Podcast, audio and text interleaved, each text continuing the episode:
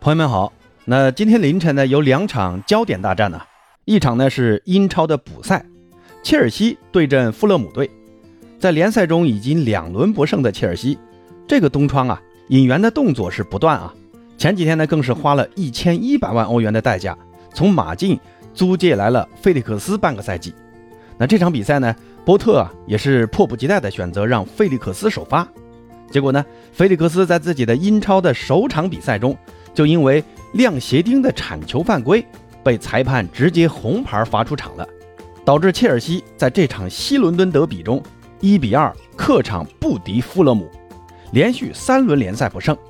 那另外一场比赛则是西班牙超级杯的半决赛，巴萨对阵皇家贝蒂斯。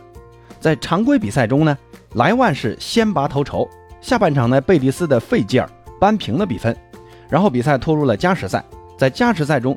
替补出场的法蒂凌空抽射，帮助巴萨再度领先。但贝蒂斯呢，在第一百零一分钟，由莫龙用脚后跟的巧妙破门，再次帮助贝蒂斯扳平了比分。最后呢，不得不拖进了点球大战啊！点球大战中呢，巴萨的门将特尔施特根发挥优异啊，先后扑出了两粒点球，最终帮助巴萨以总比分六比四的比分战胜了贝蒂斯与皇马。会师西班牙超级杯的决赛。那今天这期节目呢，就着这两场比赛和大家分享一下我的一些看法。先来看看先开场的啊，巴萨的这场西超杯的比赛。那这场比赛哈维在首发上有一点点小小的变动啊，比如孔德回归打中卫，让罗贝托去打右边卫，后腰位置上呢是没有上布斯克茨，而是选择继续信任德容。那再比如呃双边锋的选择，登贝莱和拉菲尼亚。这两个更喜欢打右边的边锋再度一同首发了。这个赛季初期啊，哈维一直是让这两个边锋同时首发的。但是呢，他们两个同时首发，那就是谁打左边，谁的发挥就不好。这场比赛呢，哈维还是选择让登贝莱居左，拉菲尼亚居右。那在熟悉的右边路啊，拉菲尼亚在开场后很活跃啊。第二十三分钟，拉菲尼亚在右路内切，然后挑传到小禁区，后插上的佩德里。在门前垫射破门，拉菲尼亚的这个传球啊，其实是非常的有想象力啊，直接就撕破了贝蒂斯的整条防线。但是呢，拉菲尼亚在接球的那一瞬间，左脚的脚尖儿啊，有一点点轻微的越位。最后呢，这粒非常精彩的进球被裁判给以这种体毛级的越位啊给吹掉了。那这个球其实我，哎，我不太理解啊，这种级别的越位真的有必要吹掉吗？那这个球呢，也让我想起了阿根廷队在世界杯打沙特的那场，呃，首场比赛啊。上半场，劳塔罗曾经有一个肩膀略微过了一点点线的越位进球被吹掉了。说实话，这种级别的越位，哎呀，被吹掉真的是让人很无语啊。那左边的登贝莱呢？这场比赛总共也只踢了六十来分钟啊。登贝莱现在在左路是巴萨唯一一位能够改变局势的球员。像左路的法蒂啊、费兰呐，都做不到登贝莱在场上的那种作用。莱万的那个进球就是登贝莱内切后的传球，而且呢，第六十一分钟，拉菲尼亚在中场断球，然后发动快速反击。当时呢，拉菲尼亚分球给左侧的登贝莱，登贝莱呢快速启动，再通过一个节奏的变化晃开了后卫。结果呢，这个打门稍稍偏出了。那这个其实也是登贝莱现在的问题所在啊，那就是最后一射的这个准度太差了。登贝莱当时的最佳选择，我觉得应该是传中啊。当时莱万已经在禁区，已经是一个呃大空位啊。登贝莱如果再一扣，选择下底，然后倒三角回传禁区找莱万，我觉得这个机会可能比他自己打的机会要更大。那这个射门之后呢，哈维就选择换下了登贝莱，还还有德容。哈维的想法估计当时是在想，现在已经领先了，需要让他们两个主力下去休息休息。好为决赛打皇马呢做点体能上的准备，结果呢，第七十七分钟，贝蒂斯就在禁区弧顶处通过一系列的配合打进了一粒进球。那这个丢球其实有两方面的因素啊，一个呢是巴萨的后腰对于禁区弧顶处的保护做的不够，另外呢就是当时巴萨的后卫啊扎堆禁区，两侧的防守有所松懈，让费吉尔在右侧的大空当啊射门得分了。这个球呢，巴萨是让路易斯·恩里克在禁区弧顶处如此轻松的拿球、转身再分球，这个太不应该了啊！而且呢，边卫对于两侧的防守也太大意了，最后呢，不得不进入加时赛。当时法蒂是刚刚替补登场啊，法蒂呢在加时赛刚开始的阶段呢，就打进了一粒非常精彩的凌空抽射。这个球啊，依稀也能看到法蒂曾经的射术又回来了。这场比赛呢，法蒂的几次打门也都很精彩。在常规时间补时的第二分钟，法蒂就有过一次很精彩的单刀打门，但很可惜啊。被门将给挡出去了啊！而这场比赛呢，锋线表现最好的其实呢还是莱万。第一个球，莱万就是接登贝莱的传球，先是来了一脚啊，被后卫挡了么一下，但是呢，这个球没有脱离莱万的控制。随后呢，莱万不等球落地，直接就再次打门，打的呢还是一个近角，然后球就进了。而在第八十二分钟，莱万其实呢还曾经打进过一粒进球。但是呢，给他助攻的费兰在传球之前就已经处于越位位置，所以呢，裁判再次判罚无效。莱万呢，在这场比赛总共有四次射门，有一粒进球，还有一次抢断和一脚解围，争顶三次，成功了两次。可以说啊，莱万在前场的支点作用还是很明显的，而且呢，莱万呢也愿意参与回防。这场比赛的发挥确实不错啊，但要我说啊，全场最佳。我选特尔施特根，特尔施特根在点球大战就扑了两个点球。以前呢，特尔施特根总被人喊射正王，嘲讽他呢，只要对方射正了，就肯定能进，因为他根本就扑不出去嘛。但这场比赛呢，特尔施特根除了那两个点球扑出去以外，还奉献了五次的关键扑救。上半场四十五分钟连续两次贡献神扑，下半场的第八十四分钟也是扑出去一个必进球啊，可以说。巴萨能进加时赛，真的要感谢一下小狮王特尔施特根，尤其是孔德啊！孔德这场比赛打的虽然是中卫，但发挥确实不好。上半场呢，就因为失误啊，差点送了对方一个空门单刀，幸亏阿劳霍及时回追，破坏了这次单刀。那下半场丢的那个球呢，也是因为上抢有点犹豫啊，没有封堵好对方的传球路线，所以说那个丢球，孔德也是有一定责任的。但好在呢，巴萨最后赢下了这场比赛，法蒂呢也找回了一些信心。对于现在的巴萨来讲啊，虽然休养生息的目的没有达到，但好歹也算是进了决赛啊。决赛的对手呢是前一天同样踢了点球大战的皇马。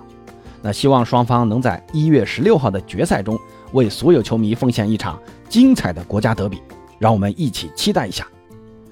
那说完巴萨，再来看看切尔西啊。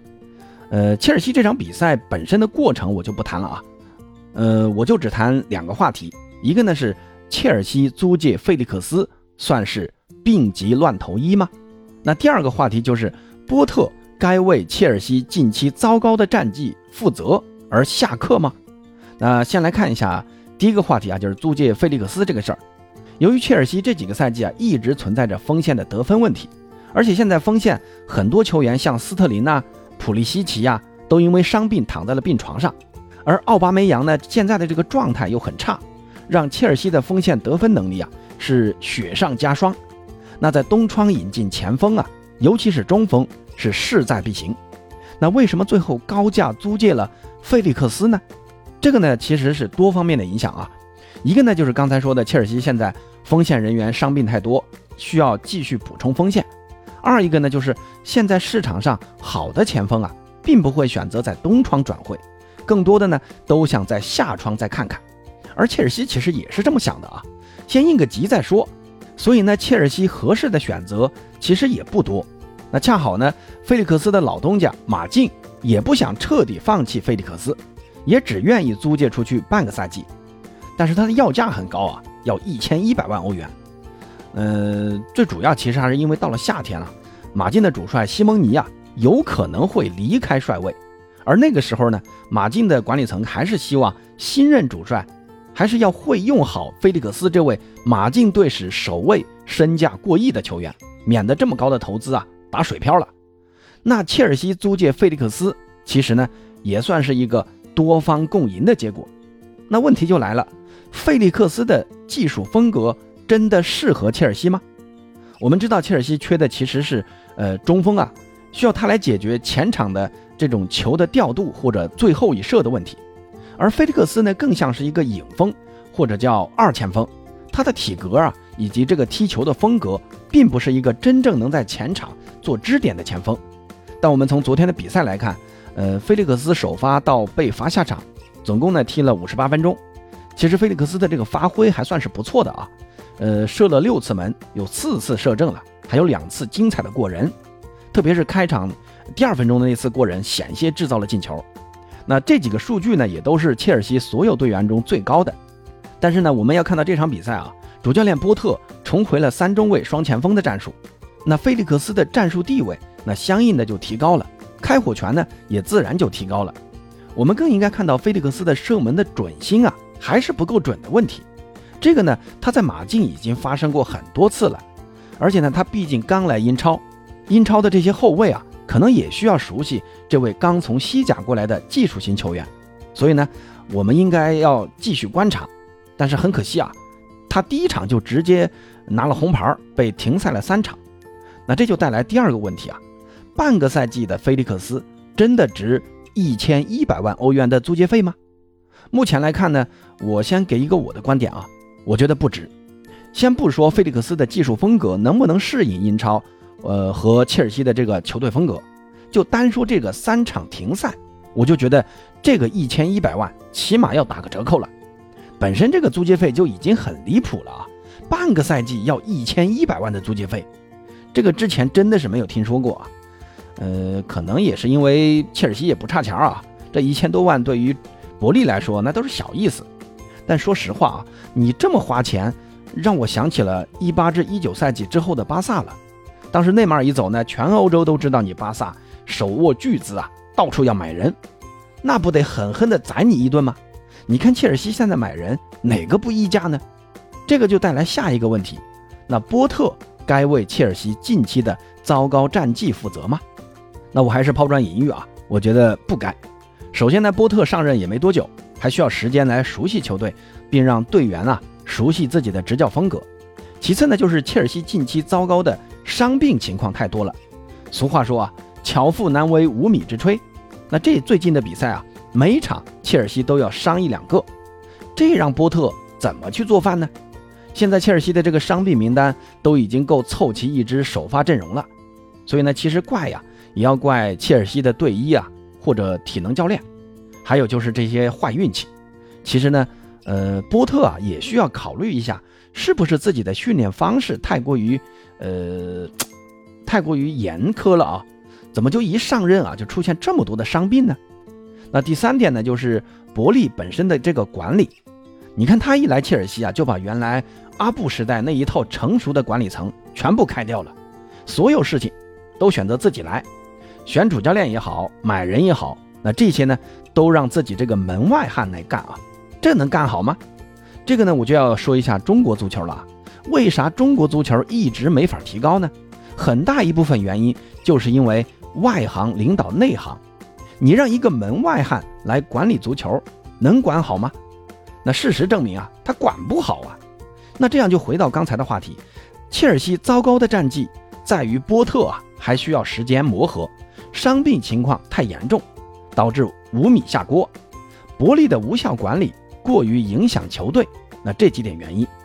波特呢是有一部分责任，但也不能全怪到波特的身上。那还是希望切尔西的这些伤病员，呃，要早点恢复啊，让波特能有一套完整的阵容来打完剩下的半个赛季。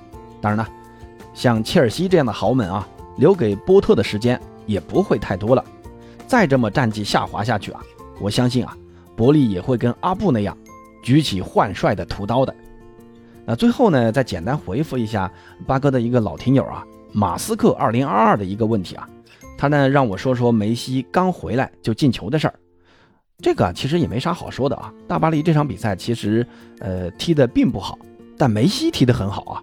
大巴黎几乎所有有威胁的进攻都来自于梅西，梅西只要拿球就总能吸引对手几名球员的夹击，这个呢也给其他队友创造出很大的空间。梅西自己呢，也通过呃熟悉的撞墙式配合进了一个非常漂亮的团队进球，呃，在下半场还曾经呃送了一次挑传给内马尔，来了一个梅内传琴，后者呢来了一个转身的凌空打门，还打进了，但是呢因为越位在先啊被判无效了。那你看这梅西一回来呢，就是大腿级表现，不愧是球王啊。那这场比赛之后啊，大巴黎的官推也说了啊，大巴黎的球迷准备好迎接惊喜了吗？其实啊，也就是说在暗示梅西跟大巴黎的续约合同应该很快就要宣布了。所以现在流传的梅西可能要去沙特踢球的消息啊，我觉得不太可能啊。按照我的想法呢，梅西最好呢还是在留在大巴黎，再拿一座欧冠。最后呢，在职业生涯末期，不管是回阿根廷也好啊，还是去美国大联盟也好呢，还是回巴萨，我觉得都可以啊。这个就看梅西自己的选择了。那好了，今天呢就先聊这么多啊。有啥要说的，欢迎大家在评论区跟八哥一起交流。咱们下期再见。